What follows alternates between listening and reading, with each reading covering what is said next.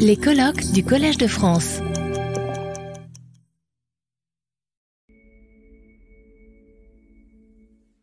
Rebonjour euh, mesdames et messieurs, désolé pour euh, ce petit retard, euh, mais ça vous a permis également de profiter un peu plus longtemps de la pause café. malheureusement, on va attendre un, un, tout petit peu madame la rectrice avant de vous la présenter, mais je vais en profiter tout de suite pour introduire cette troisième session de la matinée qui aura pour objet la recherche expérimentale en éducation. Donc, je suis Adrien Pavlik, je suis le directeur du programme Innovation, Données, Expérimentation en éducation, également le responsable de la recherche à GEPAL Europe.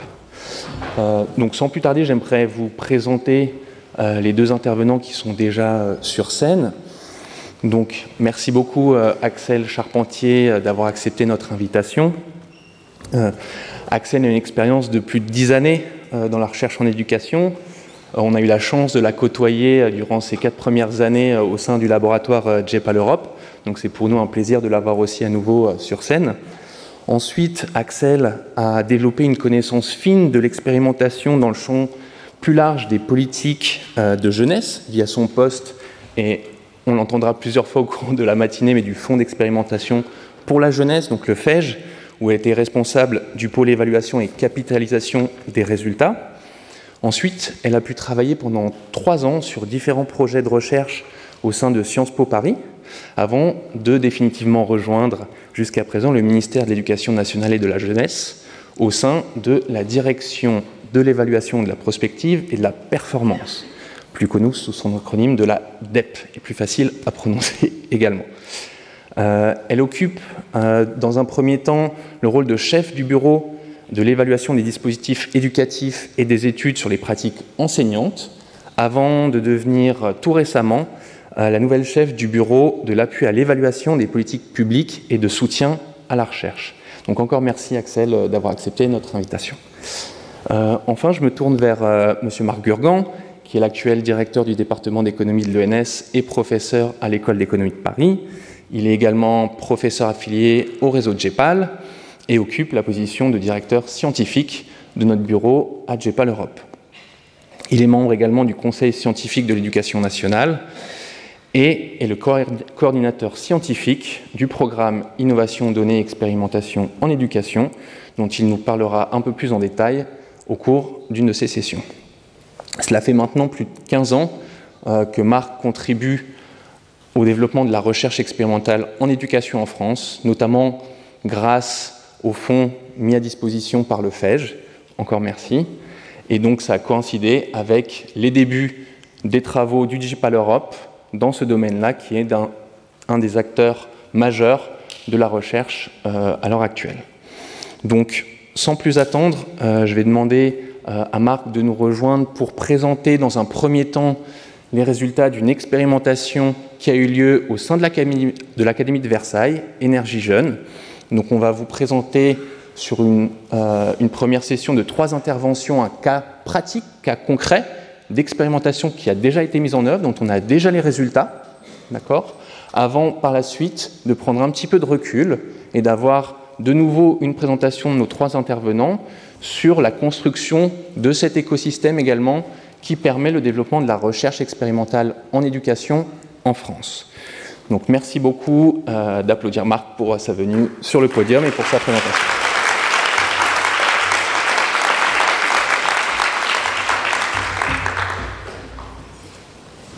C'est moi qui appuie. Merci beaucoup, euh, merci Adrien. Euh, c'est un grand plaisir d'être ici et de, contribuer à ces, à ces, deux journées extrêmement importantes pour nous à JIPAL. Et donc, euh, on va vous parler de l'expérimentation en éducation et on avait décidé de euh, commencer par un exemple très concret euh, d'une expérimentation qui a été menée. On a, mené beaucoup d'expérimentations en éducation ces dernières années et encore toujours. Euh, et on en a choisi une parce que euh, l'Académie de Versailles, dont la rectrice va bientôt nous rejoindre, a été particulièrement impliquée euh, dans cette expérimentation. Et donc, c'était particulièrement précieux de pouvoir avoir cet échange, comme tout à l'heure au sujet des politiques d'emploi, entre, les, chercheurs et puis, et puis les acteurs. Alors cette, cette expérimentation qui s'appelle Exploiter tout son potentiel, qui a été mise en œuvre par Énergie Jeune, a été évaluée par un, certain nombre de, chercheurs. Euh, et, pour la présenter, je voudrais euh, faire juste un tout petit pas en arrière et, euh, donner la vision d'ensemble, je crois, aujourd'hui de l'éducation. Une des grandes problématiques de l'éducation pour nous en France, c'est celle de sa contribution à la mobilité sociale. il y a eu des études récentes de, jeunes chercheurs qui ont présenté des, des, faits, des analyses statistiques extrêmement préoccupantes sur euh, la faible mobilité sociale en France en général, et notamment celle qui passe, qui transite par l'accès à l'enseignement supérieur. Et en fait, euh, il y a, une, sorte de surprise pour nous, qui est que euh, le degré de cette mobilité sociale est très très proche, étonnamment proche, de ce qu'on observe aux États-Unis qui n'est pas quelque chose qu'on attendait particulièrement parce qu'on a dans l'idée qu'on a un système d'enseignement supérieur gratuit, et que euh, l'enseignement euh, américain, le système américain, est euh, en grande partie onéreux, à très onéreux. Et on avait plutôt sans doute le, le préjugé que finalement les, le lien entre les ressources financières des ménages et l'accès de leurs enfants à l'enseignement supérieur en France ne devait pas être si mauvais que ça. Eh bien, on s'aperçoit qu'en fait, il est aussi mauvais qu'aux États-Unis, c'est-à-dire très mauvais. Euh, ça remet en scène, c'est pas une idée complètement nouvelle, mais je pense que ça remet en scène ou ça dramatise encore un peu plus euh, euh, cette question. Alors il y a beaucoup de dimensions sous lesquelles on a, envie de travailler pour réfléchir à des politiques qui peuvent aller dans la bonne direction sur la base de ce constat. Et ce projet s'intéresse à euh, une dimension qui est de plus en plus jugée comme extrêmement importante, qui euh, euh, attire un intérêt croissant des chercheurs, mais aussi, on, le verra tout à l'heure, des décideurs publics. C'est en général ce qu'on va appeler les dimensions socio-émotionnelles.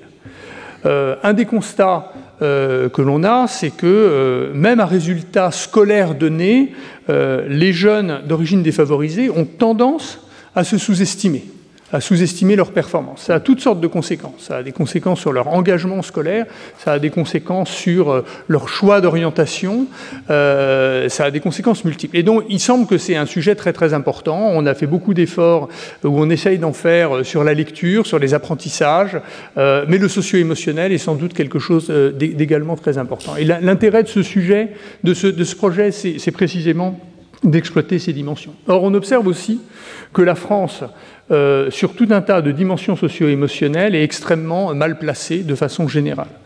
Euh, quand on euh, regarde les comparaisons internationales avec PISA, on s'aperçoit que sur l'estime de soi, les élèves français sont parmi les, plus mauvais des, pays interrogés dans PISA. Euh, que sur la persévérance, euh, l'autodiscipline. Euh, ils sont particulièrement mauvais. Et sur des dimensions qui sont jugées dans la littérature psychologique comme extrêmement décisives, qu'on appelle en anglais locus of control, internal locus of control et growth mindset.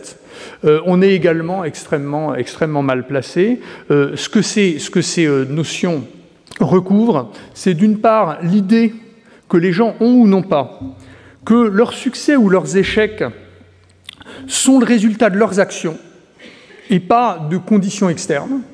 Et d'autre part, l'idée que l'intelligence n'est pas une capacité fixe, mais que l'intelligence est une capacité évolutive sur laquelle on peut agir par ses actions. Et donc, ces, idées-là, pour ces idées-là, les élèves français ont, particulièrement une vision fixiste de leur propre intelligence, et euh, c'est euh, potentiellement un sujet tout à fait, euh, tout à fait préoccupant.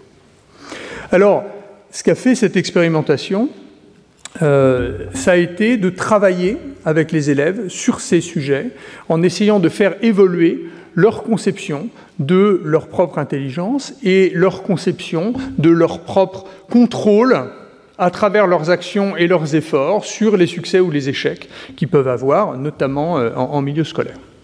Alors ce qui est très frappant dans cette expérimentation, donc elle est mise en œuvre par une, par une association qui s'appelle Énergie Jeune, euh, c'est qu'au fond, c'est une dose de traitement, pour reprendre ce terme de traitement que les, gens qui font de l'expérimentation euh, euh, utilisent beaucoup, c'est une dose de traitement assez faible qu'on propose aux élèves. Il s'agit de faire trois séances par an pendant toute la scolarité au collège, trois séances de 55 minutes. Donc on parle de 11 heures d'intervention euh, sur une période de 4 ans. Euh, c'est pas une intervention très onéreuse, c'est pas une intervention qui consomme énormément de ressources de temps des élèves. Euh, cette ressource, elle est précieuse parce qu'on a aussi envie qu'ils fassent malgré tout des maths, du français, de l'anglais, de l'espagnol, etc. Euh, donc finalement, c'est une dose assez légère et la question, c'est est-ce que malgré tout, euh, on, on, a des résultats, on arrive dans ce temps finalement faible, si on s'organise bien, si on le fait bien, à faire progresser les élèves dans ces dimensions socio-émotionnelles qui nous préoccupent. Et donc cette association, elle mobilise des bénévoles qui souvent sont des salariés d'entreprises qui participent au, projet. Euh, qu'elle forme à euh, un, protocole d'intervention, un, calibrage des séances extrêmement précis. Donc il se passe un certain nombre de choses euh, qui sont tout à fait formalisées dans les séances et qui sont destinées à faire des exercices, des activités, des réflexions, des discussions, tout un tas de choses qui sont destinées à faire prendre conscience aux élèves euh, du fait que, euh, eh bien, de, faire évoluer leur euh, locus of control et leur, et leur, et leur vision, si possible, de moins en moins fixiste de, de l'intelligence. Donc, ce programme est, mis en œuvre dans, alors, dans, un échantillon, enfin mis en œuvre et pas mis en œuvre, dans un échantillon d'une centaine de collèges. à plusieurs endroits en France, mais notamment dans, dans l'Académie de Versailles. Et les chercheurs ont tiré au sort environ la moitié des collèges euh, qui ont mis en œuvre le programme pendant toute la scolarité, ou pas, s'ils sont dans l'échantillon de contrôle, pendant toute la scolarité euh, euh, des, élèves dans, leur, scolarité de collège, de la sixième à la troisième. Ce tirage au sort permet de faire des comparaisons pertinentes et ensuite, eh on, essaye de, on essaye de mesurer des choses qui euh, nous intéressent pour juger euh, de euh, la pertinence de l'intervention. Alors, on va, ils vont utiliser plusieurs instruments de, mesure, plusieurs, plusieurs, concepts et façons de les mesurer. je vais en, signaler seulement, seulement quelques-uns, et puis, et puis Axel tout à l'heure parlera plus précisément des données administratives, mais en partie ils ont mobilisé des données administratives, en partie ils ont réalisé des enquêtes. Alors qu'est-ce qu'on trouve?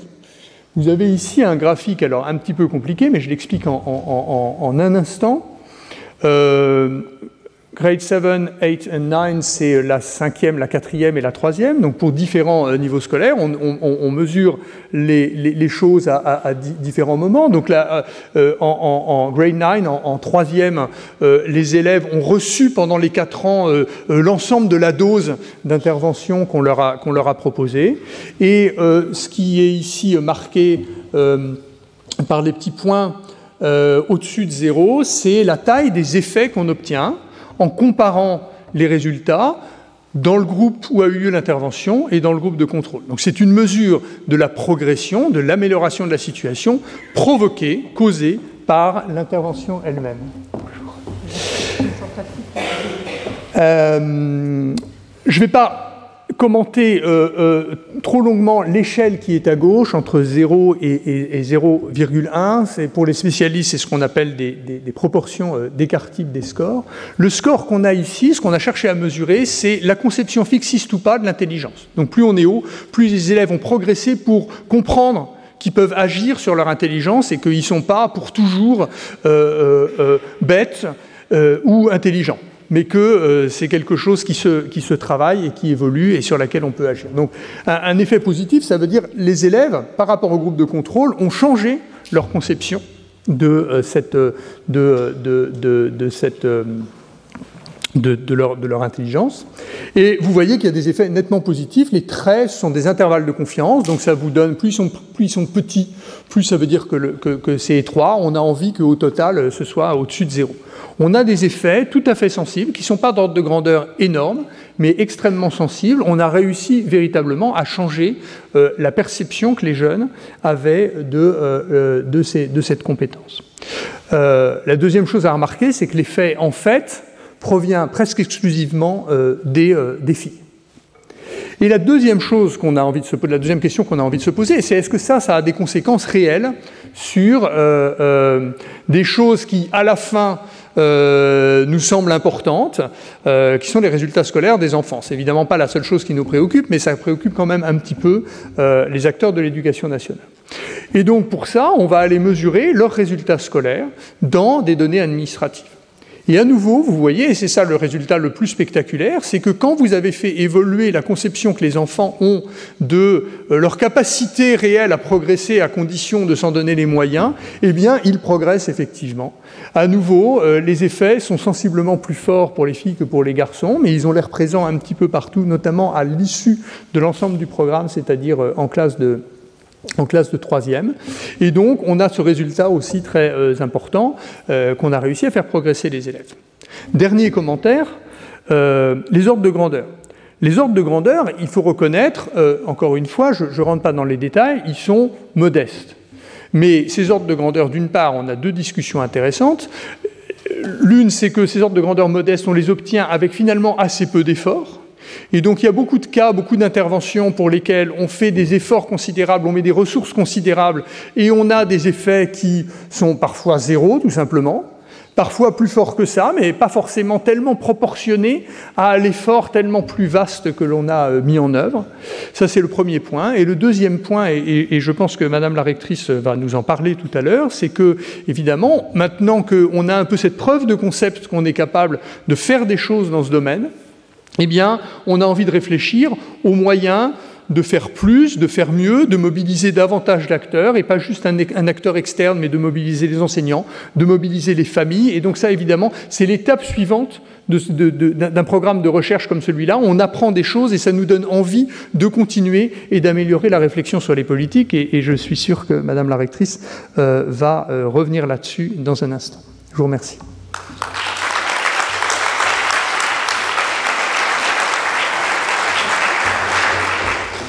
Merci beaucoup Marc. J'en profite juste du coup pour remercier Madame euh, la rectrice, Madame Charline Avenel de nous avoir rejoints.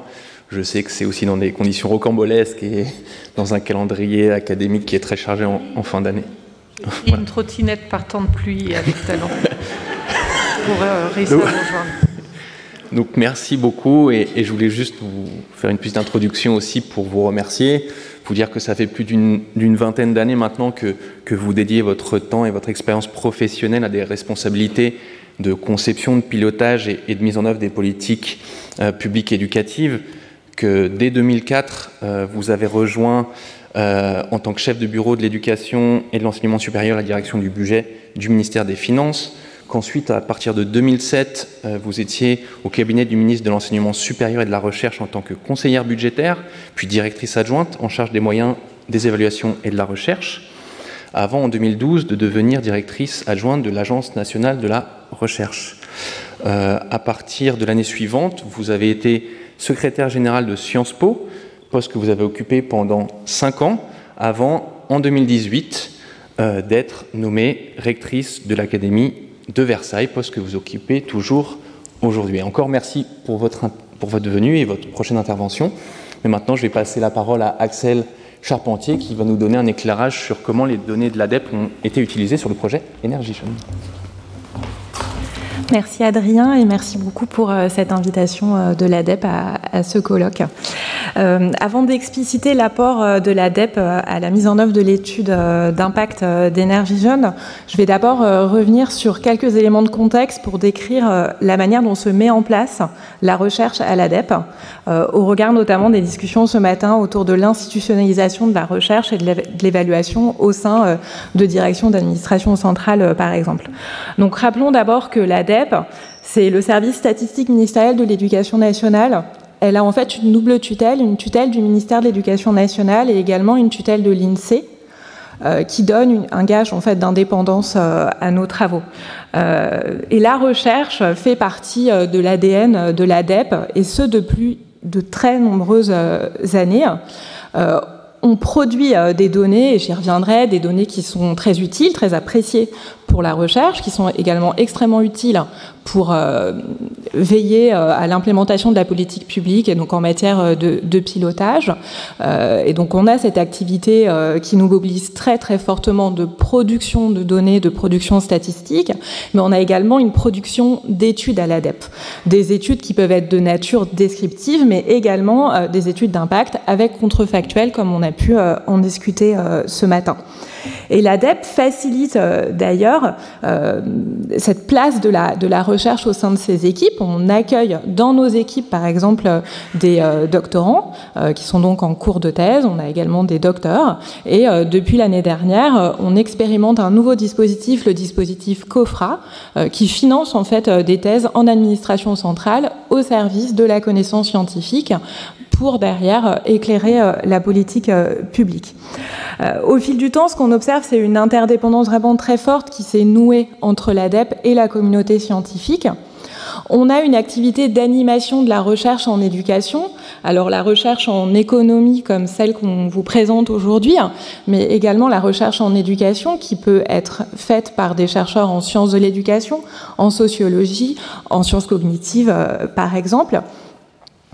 Euh, au-delà euh, de cette animation de la recherche, de cette valorisation aussi des résultats de la recherche auprès du décideur, on est amené donc nous-mêmes à mettre en place un certain nombre d'études en collaboration avec des équipes de recherche. On peut citer deux évaluations récentes, des évaluations d'impact de politique publique qui répondent aux standards scientifiques, hein, qui sont des évaluations rigoureuses avec contrefactuels, l'évaluation de la réduction de la taille de classe en éducation prioritaire et également l'évaluation du plan numérique de 2015 qui a consisté en fait en des politiques d'équipement à très grande échelle dans les établissements euh, scolaires. On fait également appel euh, aux chercheurs euh, pour construire de nouvelles enquêtes ou pour bâtir avec nous de nouveaux instruments de mesure, notamment s'agissant par exemple des compétences des élèves et notamment sur les aspects socio-émotionnels dont on a parlé à l'instant. Et puis l'ADEP produit également une revue scientifique avec le CIES, qui est le service statistique de l'enseignement supérieur et de la recherche, éducation euh, et formation. Dans le cadre de nos missions, on soutient également la recherche en mettant à disposition de la donnée euh, administrative dans un cadre conventionnel euh, adapté. Et ces données, elles sont utiles aux chercheurs pour différents aspects de leurs études. La première, c'est déjà de trouver des terrains, de construire des échantillons. On va également fournir de la donnée pour mesurer des impacts à moindre coût. Marc vous a présenté rapidement l'expérimentation énergie jeune. Il faut savoir qu'il y a eu des efforts de collecte sur le terrain très considérables qui impliquent en fait derrière des coûts d'évaluation, donc euh, euh, la recherche de financement pour euh, les équipes de recherche, mais c'est également un coût pour le terrain. Ça veut dire qu'on mobilise des établissements scolaires pour administrer des enquêtes et c'est assez lourd. Donc d'où l'intérêt d'avoir également des sources administratives pour essayer de réduire ces coûts euh, quand c'est possible. On peut aussi, euh, grâce euh, aux différents services statistiques ministériels, mesurer des effets de long terme. regardez par exemple le devenir des élèves dans l'ensemble de leur scolarité, mais également après dans l'enseignement supérieur et puis euh, également euh, sur euh, le marché du travail. Et puis, nos données, elles seront également très utiles pour les chercheurs quand ils cherchent à contextualiser leurs résultats. Des expérimentations comme Énergie elles s'inscrivent dans des échantillons particuliers. Alors, on, cherche à construire des échantillons pour qu'ils aient une validité, qu'on va dire, externe la plus forte possible, qui soit représentatif de la population qui pourrait être ciblée par ce type de politique. Et donc, tout ça, on peut le vérifier par des sources administratives. Et donc, dans le cadre de l'expérimentation énergie jeune, l'ADEP a été associée dès son lancement au cours de l'année scolaire 2014-2015 pour accompagner l'équipe de recherche sur différents aspects liés à la mise en œuvre du protocole. Donc, on a notamment fourni un service de stockage de données individuelles à l'ADEP qui permettait d'identifier les élèves bénéficiaires comme les élèves non bénéficiaires de l'intervention énergie jeune ce qui permettait en fait par la suite de pouvoir enrichir euh, les données collectées euh, par les chercheurs. On a également conçu en lien avec les chercheurs un protocole de pseudonymisation qui permet en fait aux chercheurs de collecter des données, d'utiliser également des sources administratives tout en respectant la confidentialité des données individuelles. Et donc ça, c'est très important pour pouvoir euh, mettre en œuvre euh, ce type d'études. Et puis, comme je le disais, on a mis en place un protocole d'enrichissement qui a permis aux chercheurs d'accéder à différentes sources de données pour venir compléter euh, leurs données d'enquête qui ont été collectées dans les collèges. Ça a permis à l'équipe de recherche de caractériser les établissements scolaires dans lesquels l'expérimentation a été mise en place, qu'il s'agisse d'établissements bénéficiaires ou non bénéficiaires de l'intervention énergétique, ce qui permettait par exemple de dire que les établissements bénéficiaires ressemblaient à ce qu'on observait en moyenne dans l'éducation euh, prioritaire euh, en France. Et puis, euh, ça permet aussi aux chercheurs de mieux définir leur échantillon. On a au sein du système d'information à l'ADEP des données sur, par exemple, l'origine socio-économique des élèves. Et quand on veut regarder des questions d'hétérogénéité, comme on a mentionné ce matin, ben, c'est intéressant de regarder si le dispositif il marche le plus pour des élèves qui sont peut-être les plus en difficulté au départ. Et puis, bien entendu, nos données ont permis de documenter les trajectoires des élèves et notamment de regarder les résultats au brevet des élèves bénéficiaires et de les comparer avec euh, les élèves non bénéficiaires. Cette mise à disposition, elle va se poursuivre à l'ADEP pour mesurer des effets de long terme en regardant notamment l'orientation des élèves euh, dans la poursuite de leur scolarité au lycée et puis euh, également la suite avec par exemple l'enseignement supérieur et, ce qui peut éventuellement se passer après également pourquoi pas sur le marché le marché du travail. et puis pour conclure et, passer la parole à Madame la rectrice, euh, dire également que l'ADEP continue d'accompagner cette équipe de recherche qui effectivement s'intéresse à de nouvelles modalités d'intervention pour favoriser euh, le développement de ces compétences socio-émotionnelles euh, chez les élèves, dans le cadre notamment de nouvelles études qui ont, reçu l'impulsion très forte de, de Madame la rectrice notamment. Voilà. Merci beaucoup à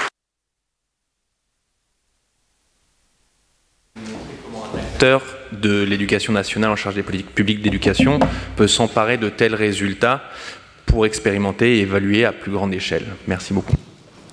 Merci beaucoup. Oui, c'est tout à fait vrai que j'ai failli tomber en, trottinette, mais j'étais très motivée pour euh, venir euh, vous parler aujourd'hui de ce que nous avons fait dans la suite euh, de la recherche sur énergie jeune. Alors, cette, cette recherche, moi, j'en ai entendu parler alors que je n'étais pas encore rectrice. Et j'entendais les chercheurs qui étaient euh, complètement ébahis devant les résultats, les premiers résultats qu'ils trouvaient. lorsque je suis devenue rectrice, j'ai pensé que ces compétences socio-comportementales que je ne connaissais pas vraiment, comment on muscle le muscle de la persévérance, comment on, on, arrive à faire coopérer les élèves, eh bien j'ai pensé que euh, c'était sans doute une nouvelle frontière, quelque chose euh, qu'on maîtrisait mal. Et euh, nous nous sommes dit avec les chercheurs qui travaillaient sur énergie jeune, finalement, on a des interventions qui sont des interventions extérieures et qui viennent dans la classe. Mais et si on formait les enseignants? Et si c'était eux le vecteur de transformation et de, correcte appréhension de ce sujet des compétences socio-comportementales? Et donc c'est sur cette base que nous nous sommes dit, eh bien en fait, il faut faire une nouvelle recherche-action euh, qui porte sur la formation, qui porte sur les enseignants. On va aller chercher là et voir si euh, ça marche mieux ou moins bien, ou si ça marche tout court, de former les enseignants à cela. Et puis on va le, faire, on va le faire en CP euh, parce que c'est un niveau critique. Parce que on était dans le moment du dédoublement des classes de CP. D'ailleurs, on s'interrogeait est-ce que c'est plus efficace et plus coûteux euh, moins efficace et plus coûteux, ou l'inverse, enfin en, triangle, en rond et en travers, d'avoir ce type de mesure que euh, le dédoublement des classes? Voilà, les questions qui, euh, qui nous animaient lorsque nous nous sommes dit, eh bien, on va essayer de créer quelque chose sur cette base, mais en direction des enseignants. Et donc, à partir de ce moment-là, il, a fallu bâtir les éléments de cette formation. Et comme on ne trouvait pas tout à fait sur étagère euh, la, formation qui permettrait aux chercheurs euh, d'évaluer euh, les, résultats, nous nous sommes dit qu'il fallait concevoir, co-concevoir cette formation, donc qui allait ensuite faire l'objet d'un travail de recherche. Et c'est là où moi j'ai des choses à, vous livrer parce que c'est très très intéressant ce qui s'est passé dans la co-conception avec des chercheurs de très haut niveau des inspecteurs, des praticiens de cette euh, recherche et puis euh, euh, de, sa mise en œuvre. Il s'est passé des choses assez exceptionnelles du point de vue de la conception. Formidable d'avoir des, chercheurs et une dimension très aspirationnelle euh, apportées par les chercheurs pour les praticiens de terrain et en même temps les chercheurs se sont beaucoup nourris euh, des propos euh, des inspecteurs, des enseignants qui étaient là. Et puis très très intéressant de savoir, de regarder ce qui s'est passé ensuite dans les classes, mais ça on n'a pas forcément le droit de dire à ce stade de la recherche les, les, résultats. Mais donc je vais vous montrer juste une, petite, une première petite vidéo qui montre comment euh, les choses ont été conçues. Alors on m'a dit que j'appuyais sur un bouton, mais finalement ça se fait tout seul, c'est merveilleux. Les élèves français présentent un fort déficit de compétences socio-comportementales, coopération, sentiment d'auto-efficacité, persévérance, estime de soi. Ce déficit peut être relié aux performances scolaires moyennes des élèves, au fort déterminisme social et plus généralement au plus faible niveau de bien-être. De nombreuses études ont montré que des programmes visant à développer les compétences socio-comportementales peuvent avoir un impact positif sur les attitudes et les perceptions des élèves, ainsi que sur les apprentissages, le climat de la classe et la gestion de la diversité. Dans la suite de ces recherches, et à la lumière de la littérature scientifique internationale, il est essentiel d'agir au niveau de l'école élémentaire pour développer ces mêmes compétences. En effet, le développement des compétences socio-comportementales relève d'un double enjeu, celui de la réussite scolaire, mais aussi de l'insertion professionnelle des jeunes à l'issue de leur formation initiale. Par ailleurs, le développement des compétences psychosociales contribue à une amélioration du climat scolaire, point d'attention relevant d'une priorité nationale rappelée tout récemment par Monsieur le ministre. Initiée il y a deux ans, la recherche action motive-action se termine fin décembre 2023. Les résultats seront publiés en début d'année 2024 et nous les attendons avec forte impatience. Ils mesureront l'impact de la formation sur le développement des compétences socio-comportementales des élèves ainsi que leur progrès en termes de réussite académique. La formation motivation se découpe en trois modules de 6 heures qui font système entre eux. Le module 1 relève de l'enseignement du fonctionnement du cerveau pour développer l'idée que l'intelligence est malléable. Le module 2 concerne les gestes évaluatifs favorisant les progrès de tous les élèves. Le module 3, axé sur la coopération, implique les enseignants et les invite à passer à une pédagogie coopérative pour gérer la diversité dans la classe. À l'issue de ces trois modules, des permanences mensuelles à distance sont animées par des formateurs et proposées tous les mois aux enseignants qui le souhaitent afin d'échanger sur leurs pratiques et de faire des retours d'expérience. Cette formation puise sa force dans l'alternance des conférences des chercheurs et la mise en situation des personnes formées qui en éprouvent en direct des situations mettant en jeu leurs propres compétences socio-comportementales. Ensuite, les transferts sont faits pour euh, s'adapter à la classe. Cette formation contribue à interroger et déconstruire certaines pratiques, tout en apportant des propositions pédagogiques et des outils pratico-pratiques, permettant à chacun de mettre en œuvre un enseignement favorisant le développement des compétences socio-comportementales auprès des élèves. Les outils proposés ne sont pas enfermants et laissent toute liberté pédagogique aux enseignants. À titre d'exemple, les 21 structures euh, proposées lors du module 3 euh, permettent d'asseoir l'appropriation de la formation dans les gestes quotidiens des enseignants, tous domaines disciplinaires confondus. Près de 500 enseignants sont formés à Motivation depuis le début de la recherche action, 400 sur l'Académie de Versailles et 100 sur celle de Paris, qui a rejoint le projet. À l'issue de chaque formation, les enseignants sont invités à noter ce qu'ils ont appris, ressenti, ou ce qu'ils mettront en place dès demain. Tous repartent très motivés et enthousiastes, comme en témoignent leurs écrits. Lorsque les résultats de la recherche seront diffusés, nous pourrons déployer la formation à grande échelle. Les formations motivation seront proposées aux enseignants du bassin pilote de 50 ans en Yvelines en 2023-2024 un recrutement de formateurs départementaux est en cours pour permettre ensuite au plus grand nombre de, bénéficier des richesses de cette formation à l'échelle de l'Académie. Je, je, ne connaissais pas la vidéo, enfin j'en avais vu le début et euh, ça me comble de joie de voir une inspectrice du premier degré euh, qui s'est complètement approprié euh, des choses qui procèdent de, sujets dont on ne leur parle jamais.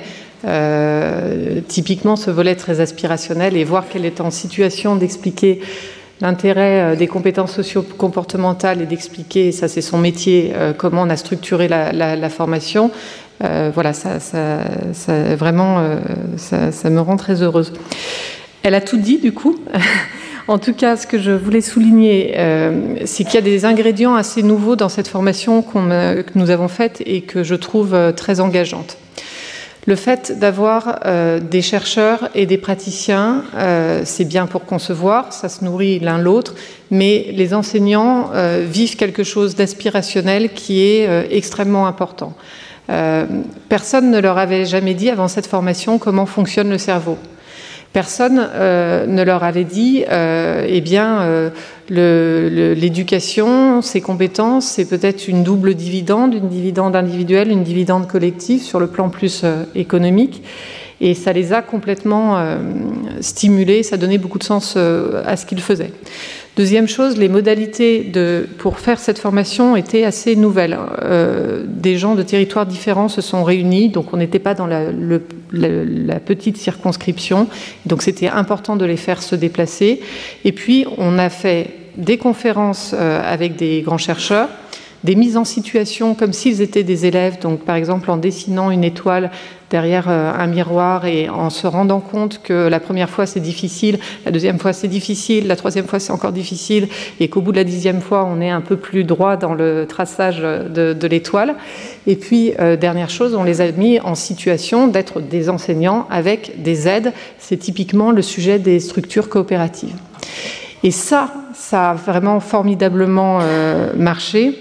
Ce qui est très étonnant sont les réactions des, euh, enseignants. Et peut-être pour euh, finir sur euh, une dernière et plus courte vidéo, puisque je sais que le temps est écoulé, Madame Mahé. Bonjour, je vous remercie de nous accueillir dans votre classe de l'école 2D de Montigny-le-Bretonneux. Vous avez suivi la formation Motivation cette année et je voulais savoir bah, quel impact cela a eu sur vos pratiques professionnelles en classe? Alors moi j'ai tout de suite modifié euh, deux choses. Déjà, euh, leur faire un, retour immédiat. Tout de suite, de me forcer quand ils travaillent sur les fichiers, euh, de, tout de suite leur faire un retour.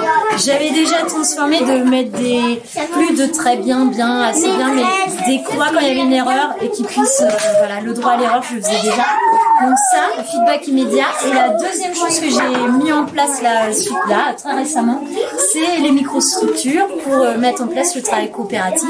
Alors c'est le début, euh, ça tâtonne, mais c'est vraiment intéressant et on voit qu'ils progressent vraiment euh, avec ça, qui, qui coopèrent réellement. vous avez participé donc à la formation donc Motivation, qui est une formation innovante, hein, basée sur un, projet de recherche-action innovant. Euh, quel est, euh, que retenez-vous de la formation en tant que telle, au niveau de son format, de ses modalités le, Au niveau du format, ce que je trouvais intéressant, c'est de nous mettre, nous, euh, en questionnement aussi. Par exemple, on devait faire euh, une, une, étoile en miroir et nous remettre en fait en position d'élève. Donc ça, c'était vraiment intéressant parce que ça nous remet un peu à notre place de euh, d'élève, à quel point ça peut être frustrant d'être en difficulté, etc. Donc un vrai, euh, un vrai retour en arrière pour moi par rapport à ça. Et puis une prise de recul vraiment euh, sur plein de choses de ma pratique, des petites choses. Donc c'était avec beaucoup de curiosité en fait que j'ai suivi cette formation et beaucoup d'envie de modifier des choses tout de suite. La recherche action va bientôt être terminée à la fin de l'année 2023 et euh, nous recrutons donc des formateurs qui auront euh, à destination le département comme, comme, terrain hein, de, pour former un maximum d'enseignants et leur faire bénéficier de cette formation euh, vous avez évoqué le fait euh, peut-être euh, de souhaiter rejoindre le vivier de formateurs. Peut-être, en tout cas voir quelle forme ça prend, enfin je trouve que c'est une, formation qui est tellement riche, qui est tellement facile à mettre en œuvre, que ce serait dommage de ne pas en faire bénéficier le grand nombre. Et en tant que maître formatrice, est-ce que dans le cadre de vos missions, vous envoyez une plus-value Alors oui, moi je l'ai tout de suite réutilisé avec les stagiaires qu'on a dans les classes et les stagiaires que je suis notamment sur euh, l'idée du travail en groupe avec la phase individuelle, etc. Donc euh, oui, j'essaye de tout de suite euh, le remettre moi. On vous remercie, madame. Merci. Voilà, elle a tout dit. il y a une phrase de ce qu'en ont dit les professeurs. Bon, il y a, des phrases, il y a des phrases qui tuent un petit peu. Hein. J'attendais cette formation depuis l'IUFM, pour ceux qui se rappellent de l'IUFM. J'ai ressenti pendant cette formation de la curiosité, du plaisir, parfois aussi de l'inquiétude face au chantier à mener. Ce qu'ils disent avoir appris, par exemple, la plasticité cérébrale, c'est quelque chose qui a été assez déterminant, et même parfois dit dans des termes étonnants. Les enseignants qui sont là sont des enseignants expérimentés et, euh, qui avaient envie d'être là. L'une d'entre elles a dit euh, Ah oui, en fait, les élèves peuvent progresser. Je dévoie son propos, je dévoie son propos, mais en fait, c'était dans un, contexte particulier où euh, on expliquait les mécanismes du cerveau. Euh, le rôle de la métacognition dans les apprentissages et puis euh, la façon dont ils disent s'emparer de cela a posteriori. Et peut-être juste pour terminer très concrètement, on a mis après cette formation en place des, des, cafés, des visios régulièrement, tous les mois je crois, pour pouvoir voilà, avoir des échanges sur la mise en œuvre et suivre les choses. Donc on attend maintenant avec la plus grande impatience les, les résultats de la recherche qui nous diront l'efficacité euh, du projet. Voilà.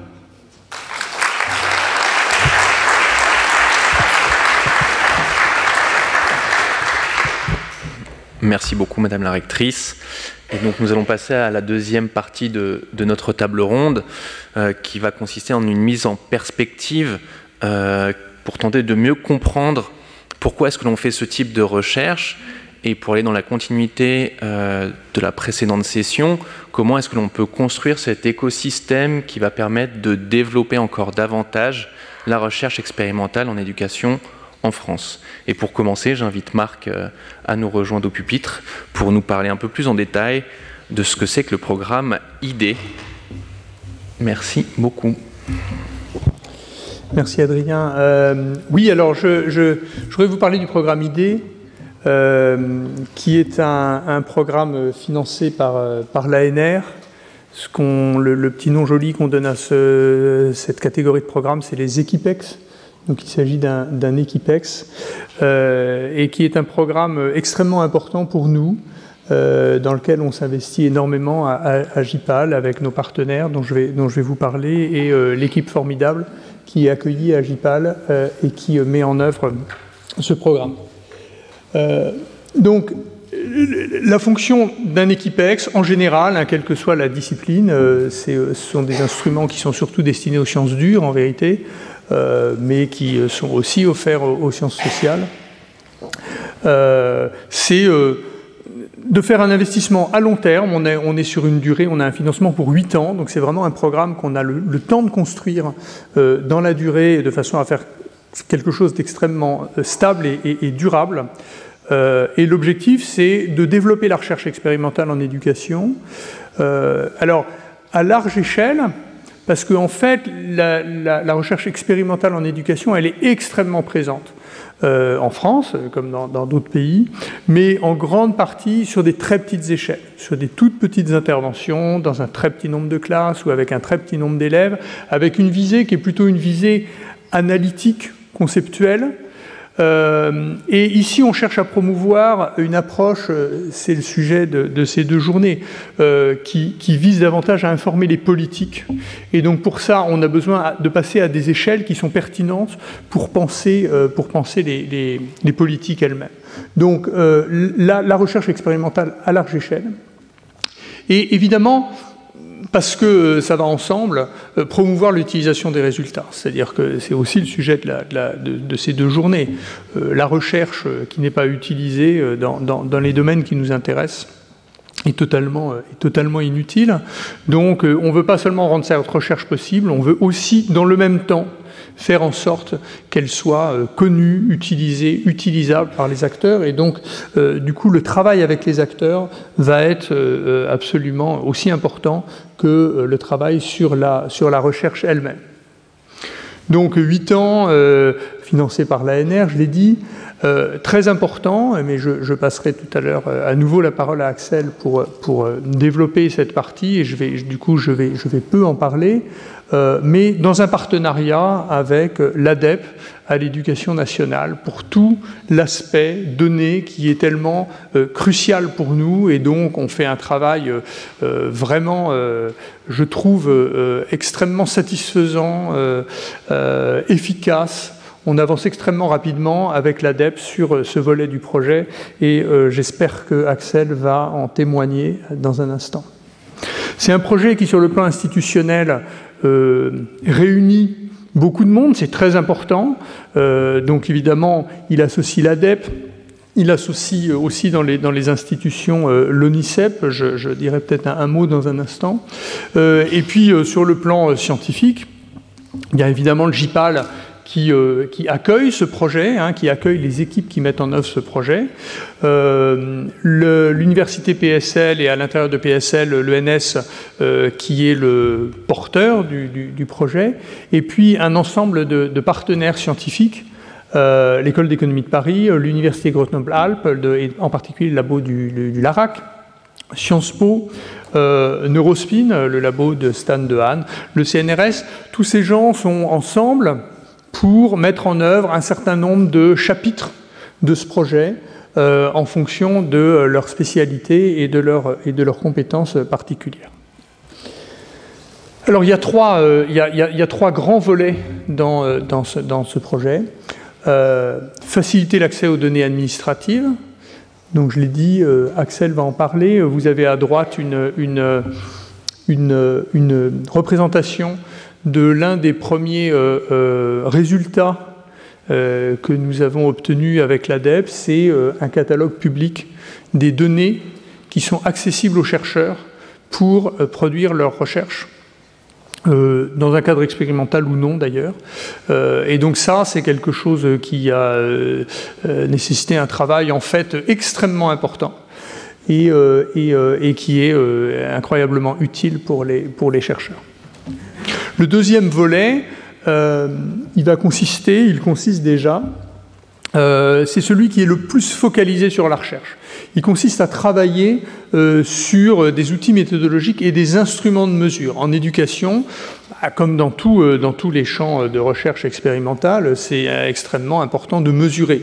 Mesurer les dimensions sur lesquelles on espère qu'un programme va avoir des effets. Si on ne le mesure pas, il va, absolument, euh, on on va pas pouvoir avoir de conclusion. Et donc progresser sur les instruments de mesure, c'est très important. Alors, on veut progresser. Il y a, plusieurs sujets sur lesquels on est en éducation face à des difficultés. Un des sujets, c'est la mesure des pratiques des enseignants en classe. Mesurer les pratiques, c'est quelque chose de difficile. Euh, une grande partie de la littérature bute constamment sur ce, sur ce problème. On va essayer de euh, euh, progresser, d'améliorer nos capacités à, faire ce type de mesures en ayant d'une part euh, des captures vidéo et audio installées dans les classes et d'autre part en utilisant les outils numériques qui se, qui se développent aujourd'hui en termes d'apprentissage informatique pour, pour analyser ces données de façon systématique et être capable de décrire des pratiques enseignantes à, assez vaste échelle de façon systématique et extrêmement cadrée. Un autre sujet qui, euh, qui est euh, extrêmement, un sujet d'observation qui est extrêmement compliqué, mais aussi extrêmement important, c'est les pratiques parentales. Que se passe-t-il à la maison? Euh, Vous pouvez imaginer que c'est extrêmement difficile à documenter et objectiver. Donc on veut aussi avec notamment Carlo Baronet, qui doit être là, j'ai croisé tout à l'heure, à Sciences Po, progresser sur, sur, ces, sur ces mesures. Et donc notamment on travaille avec le département d'études cognitives de l'ENS sur euh, des outils qui permettent d'enregistrer ce qui se passe à la maison sur les, très petits enfants et ensuite à nouveau d'analyser avec l'intelligence artificielle de façon systématique euh, ce, qui a, été enregistré pour en construire euh, sur cette base des indicateurs qui sont pertinents pour nos, pour nos évaluations. Donc voici des exemples, des choses qui sur un plan très scientifique, on essaye de mettre en œuvre de manière à progresser dans les instruments dont on, dont on dispose. Et puis le troisième axe, il est évidemment tout à fait euh, euh, fondamental pour nous. Il consiste à travailler avec l'éducation nationale. Dialoguer avec l'éducation nationale. L'exemple était dans, dans, cette salle avec, la, rectrice de l'Académie de Versailles on installe le dialogue avec euh, l'administration centrale, avec les acteurs, avec évidemment cet échelon clé dans le système français qui est euh, euh, l'académie et, les, recteurs et les rectrices, pour expliquer ce qu'est la recherche expérimentale, ce qu'elle peut apporter, Charline vient de l'illustrer je crois très bien, ce qu'elle peut apporter au système éducatif, et le besoin qu'on a les uns des autres. Euh, nous sommes chercheurs incapables de faire une recherche expérimentale s'il n'y a pas des autorités, des établissements, des acteurs, un terrain qui est prêt à nous accueillir pour faire nos expérimentations et à se prêter euh, aux exigences que nous avons, qui sont parfois un peu extravagantes, euh, de faire des échantillons tests et témoins, euh, de venir mesurer tout un tas de choses, de récupérer tout un tas de données. Il faut que, et, pour que ça se produise, il faut qu'on explique à quoi ça sert, pourquoi on le fait, et que si on fait des choses bizarres et un peu incongrues, c'est pas parce qu'on est complètement fou, mais c'est parce que ça va produire quelque chose qui est utile à, cette institution. Donc ce, ce, ce, travail, il est évidemment très important pour nous pour qu'on puisse faire de la recherche de bonne qualité. Mais inversement, euh, il faut qu'on aille aussi vers, vers l'éducation nationale pour, pour, pour, lui donner un retour sur ce qu'on produit et l'aider à se saisir de, des résultats de la recherche, ce qui est un exercice pas du tout trivial en vérité, euh, et euh, qui demande aussi euh, beaucoup de travail dans la durée, de, confiance, d'échange. Et donc, d'une part, on dialogue avec nos partenaires, et d'autre part, on offre un ensemble de formations qu'on inscrit dans les plans nationaux ou dans les plans académiques de formation pour expliquer au plus grand nombre d'acteurs, petit à petit, euh, euh, ce que nous faisons euh, en, en, recherche expérimentale et les intérêts euh, que ça peut présenter pour, pour l'institution. Voilà, je m'arrête ici. Merci beaucoup Marc. Et j'invite maintenant Axel à nous apporter la vision de l'ADEP et ses apports sur cet écosystème de la recherche expérimentale en éducation. Merci, Merci. Axel. Euh, déjà, avant de, de revenir plus en détail sur euh, ce qu'on peut mettre à disposition des chercheurs pour favoriser euh, la recherche expérimentale ou la recherche non expérimentale d'ailleurs. Euh, juste rappeler que l'ADEP, en fait, en tant que service statistique ministériel de l'éducation nationale, elle conçoit et gère des très très larges ensembles de données sur le système éducatif qui vont couvrir de multiples dimensions et qui vont provenir de deux grandes sources, soit euh, des données de gestion en fait euh, du ministère, euh, soit des données d'enquête, puisqu'on a une activité aussi très forte en matière de, collecte de données. et donc ces données de l'ADEP, elles sont évidemment une, ressource extrêmement précieuse pour les chercheurs, notamment si on pense au développement de la recherche expérimentale à large échelle.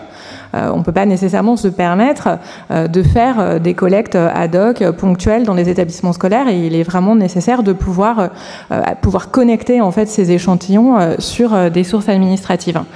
Donc au sein de notre système d'information, ce qui est représenté là sur, sur le schéma, c'est un peu les trois grandes entrées en termes de données.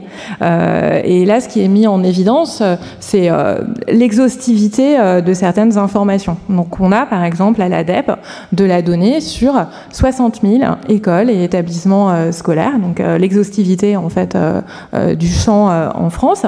On va pouvoir documenter dans ces établissements scolaires les caractéristiques de ces établissements, où est-ce qu'ils se situent.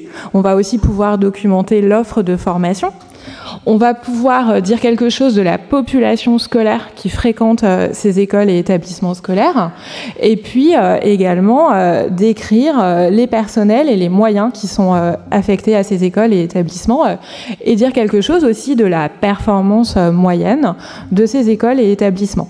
on a également de l'information à l'ADEP sur environ 1,2 million de personnels, l'éducation nationale étant le plus grand employeur de France. Et sur ces 1,2 million de personnels, qui inclut évidemment pour une large partie des enseignants, on va pouvoir documenter leurs caractéristiques individuelles, leur formation initiale, leur diplôme, etc.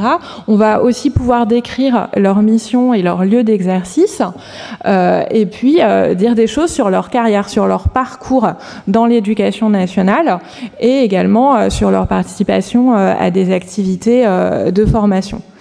On a également de l'information sur 13 millions d'élèves et d'apprentis à nouveau, on va pouvoir euh, décrire leurs caractéristiques individuelles. Alors, on le fait un peu plus précisément pour les élèves dans le second degré, puisque pour ces élèves dans le second degré, on va pouvoir, par exemple, donner des informations sur leur origine socio-économique. On peut aussi décrire leurs conditions d'apprentissage. On sait situer chaque élève dans un établissement euh, et dans une classe.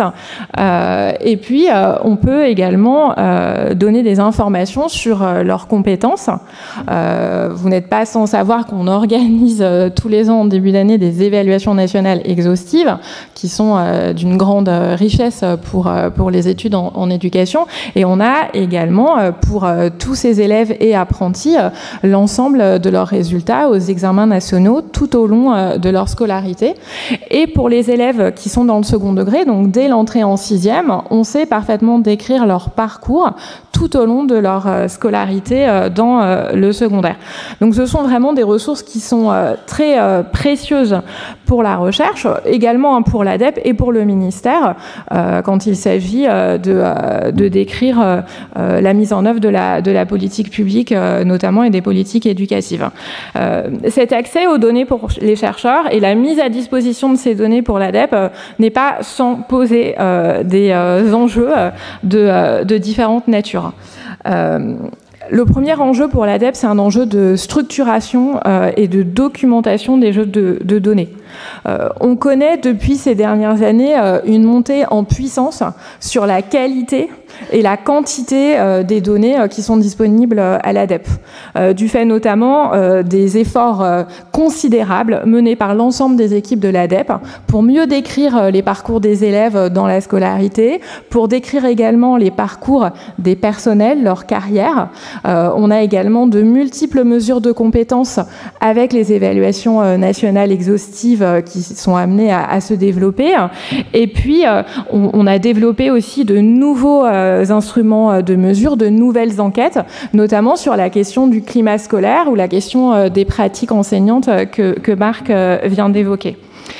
donc derrière ça, il, faut arriver à, faire les jointures nécessaires entre les bases de données, à bien les décrire, bien les documenter pour que les chercheurs euh, puissent euh, s'en saisir.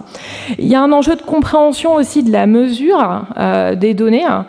ces données, pour certaines, elles sont issues de fichiers qui sont des, fichiers de données de gestion, donc qui ne sont pas des, données qui sont construites à des fins statistiques. Donc c'est important pour nous de pouvoir communiquer auprès des chercheurs ce que va mesurer ou ne pas mesurer une, une variable.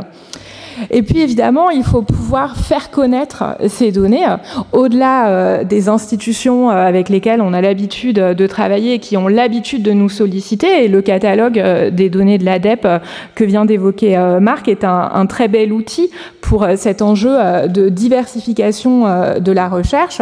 Et, puis derrière, face finalement à cette profusion de données administratives au service de la recherche, nous, nous sommes confrontés à l'ADEP à une augmentation très forte euh, de la demande des chercheurs, demande qu'il faut bien sûr qu'on absorbe euh, de, la manière la plus efficace possible, tout en restant euh, dans un cadre conventionnel adapté et qui va, qui va notamment respecter les enjeux du, euh, du, RGPD. Et puis, il y a la question évidemment de l'accès physique aux données. Aujourd'hui, pour euh, travailler sur les données individuelles de l'ADEP, il faut venir in situ à l'ADEP. Euh, et on est en train, avec le soutien d'idées, de, de, justement développer de nouveaux outils pour répondre à, à l'ensemble de, de, ces enjeux. donc, ici, je suis, je suis, là pour dire et remercier beaucoup le, le, programme IDE pour son soutien. C'est un soutien financier humain extrêmement important pour l'ADEP, mais c'est pas que ça. Euh, c'est aussi une démarche collaborative, c'est une intelligence collective, et effectivement, euh, on avance chaque semaine euh, sur les, différents outils qu'on estime importants pour favoriser cette recherche expérimentale. Et on ne peut que se réjouir des, avancées récentes.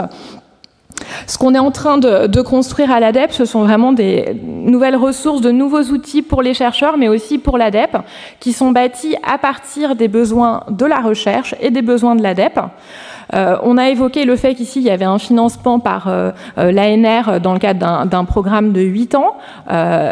nous, on a cherché vraiment à internaliser le programme ID au sein de l'ADEP dans une démarche pérenne qui se poursuivra même après la fin du, programme ID. C'est extrêmement important pour nous parce que ce programme nous permet de mieux valoriser nos données euh, de finalement nous inscrire pleinement dans les exigences de qualité de la statistique européenne, euh, qui est le cadre en fait euh, dans lequel on s'inscrit en tant que service statistique ministériel. et derrière, les outils qu'on développe vont nous permettre de mieux valoriser, mieux animer la recherche en éducation, soutenir la recherche, qu'elle soit expérimentale ou pas, et on espère euh, derrière euh, euh, favoriser un débat public sur l'éducation qui soit davantage appuyé sur des résultats et des, données issues de la recherche et une recherche rigoureuse en éducation. Donc ici, vous avez une copie d'écran du, catalogue que, Marc vous a présenté, qu'on est en train d'enrichir. et puis par ailleurs, là, vous avez une maquette de l'interface chercheur, qui est la future plateforme d'accès à distance aux données de l'ADEP. Euh, c'est un projet informatique vraiment de très très grande ampleur euh, qui nous mobilise tous. On devrait aboutir à un premier prototype à la fin euh, de, cette année. et le, point à, souligner ici important, c'est que on a un enjeu nous à l'ADEP, c'est pas de devenir un simple point d'accès à la donnée, c'est-à-dire on se veut pas un supermarché de la donnée en éducation. on veut pouvoir maintenir notre rôle d'animation de la recherche, de production de la recherche en lien avec les équipes de recherche et puis aussi favoriser la production indépendante de recherche en, éducation. Euh, donc il y a vraiment un, enjeu de collaboration très fort euh, à l'ADEP.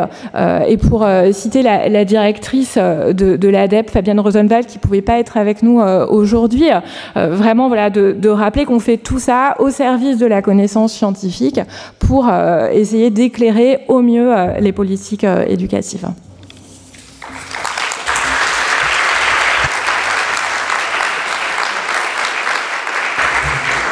Merci Axel et j'invite maintenant Madame la rectrice euh, à venir euh, nous parler des avantages de ce partenariat, notamment pour les académies. Merci beaucoup. Merci beaucoup. Euh, je suis impressionnée parce qu'on se, on fait plus, ça fait plusieurs fois qu'on se retrouve dans ce type de configuration et je mesure les avancées à la DEP et aussi pour l'équipe Ex. Donc bravo à tous les deux, ça progresse de semaine en semaine. C'est engageant. Euh, ben, peut-être, euh, moi j'ai envie de, rebondir euh, sur, sur les propos de, Marc qui, disait combien on avait besoin les uns des autres. L'éducation nationale a vraiment, vraiment, vraiment besoin de, ce type de recherche. Du reste, l'école peut beaucoup, mais elle ne peut pas tout toute seule. sur bien des sujets et en tout cas sur celui-ci, sur aller pousser de nouvelles de nouveaux moyens d'être euh, efficaces dans notre action, eh bien, euh, on a besoin, euh, on a besoin des chercheurs. on a besoin des chercheurs lorsqu'on est dans, comme on l'a vu tout à l'heure, sur des nouvelles frontières, des choses qu'on ne sait pas très bien qualifier. C'est le cas des compétences socio-comportementales auxquelles je crois beaucoup. je voudrais illustrer mon propos aussi par une autre recherche, action qui est en train d'être menée. On donne dans l'est du Val d'Oise des tout petits violons à des tout petits enfants qui ont entre 5 ans et 8 ans et qui, euh, sur temps scolaire, font 3 heures de violon. Euh, parce que le violon, c'est petit, c'est l'agilité, ça se transporte facilement. Et on suppute, on espère que cela va venir stimuler les savoirs fondamentaux.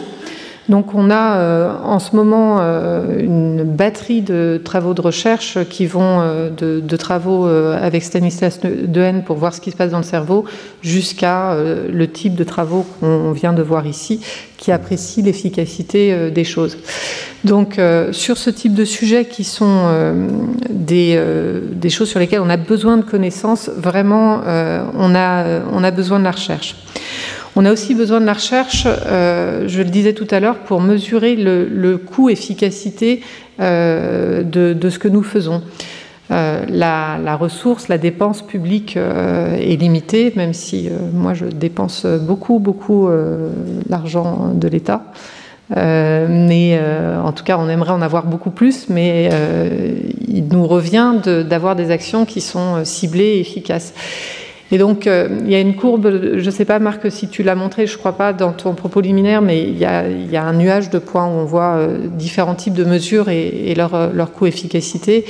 Et c'est vrai que, par exemple, quand on compare le, le, coût très important du dédoublement des classes en CP, euh, et euh, ce qu'on est en train de mesurer de son efficacité avec ce type d'incitation. Et je ne suis pas du tout en train de dire qu'il ne faut pas faire le dédoublement, bien au contraire, ça apporte bien des choses, mais en tout cas, c'est vraiment dans une ressource rare euh, d'argent public, c'est vraiment très important, je crois, de savoir ce qui fonctionne, et puis de pouvoir aussi mesurer ce qu'est l'évitement du coût de l'échec.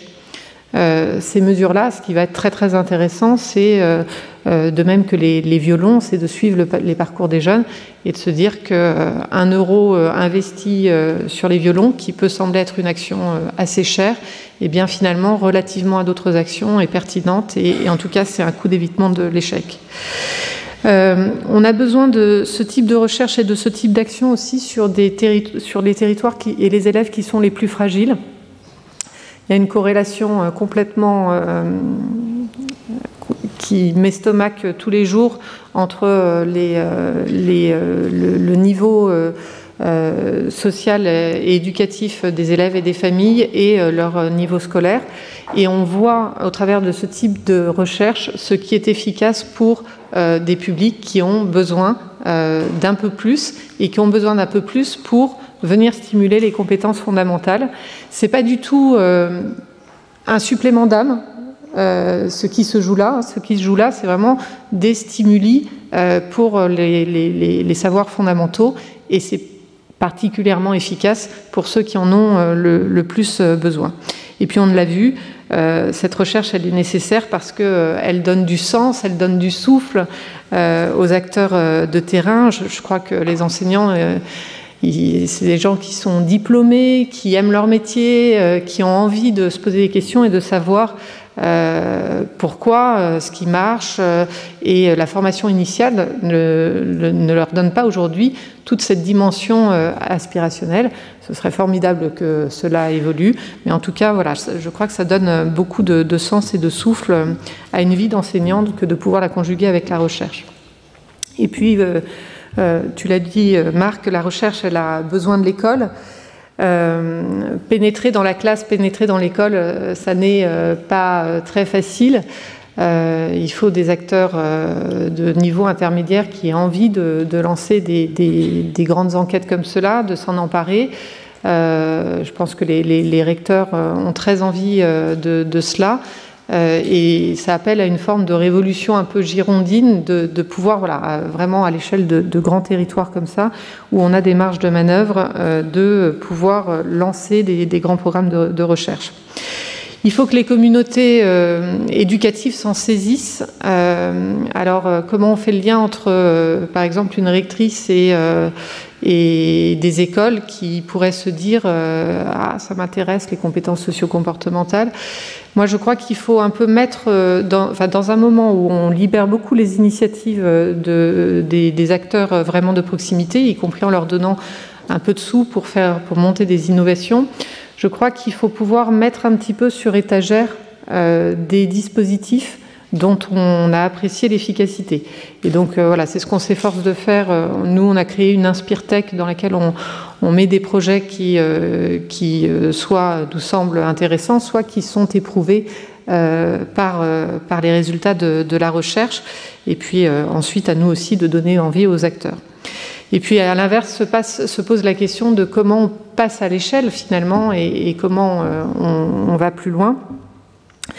Donc cette idée d'avoir une forme de communauté apprenante, elle est importante, de pouvoir partager, de partager les choses. C'est la formation qui fait euh, la transformation de l'école, donc euh, avoir des programmes euh, de formation qui sont issus de ces travaux c'est vraiment très important.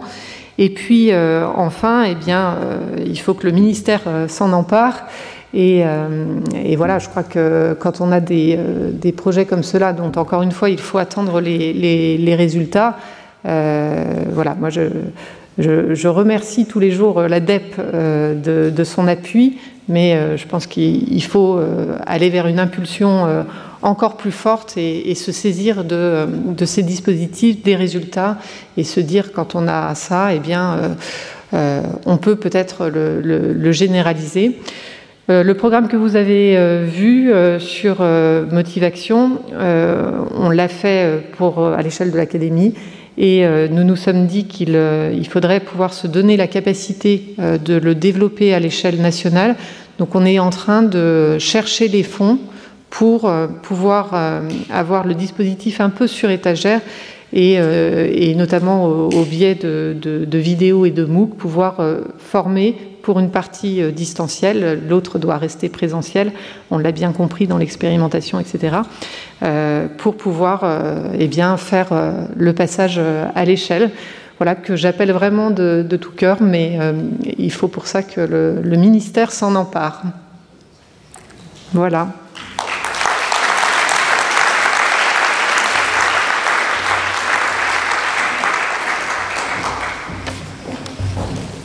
Merci beaucoup. Euh, tout d'abord, ben, encore euh, bravo pour ces, ces, différentes présentations, vos éclairages sur ce qui est fait actuellement en France et sur ce quoi on veut tendre. Euh, encore merci pour euh, votre écoute. On est un petit peu en retard, donc je vais faire très court. Euh, je vais vous souhaiter un, très bon appétit. je vais vous demander de revenir à partir de 14h15 pour qu'on puisse commencer à 14h30 la prochaine session qui sera dédiée à l'initiative sur l'inclusion sociale en Europe.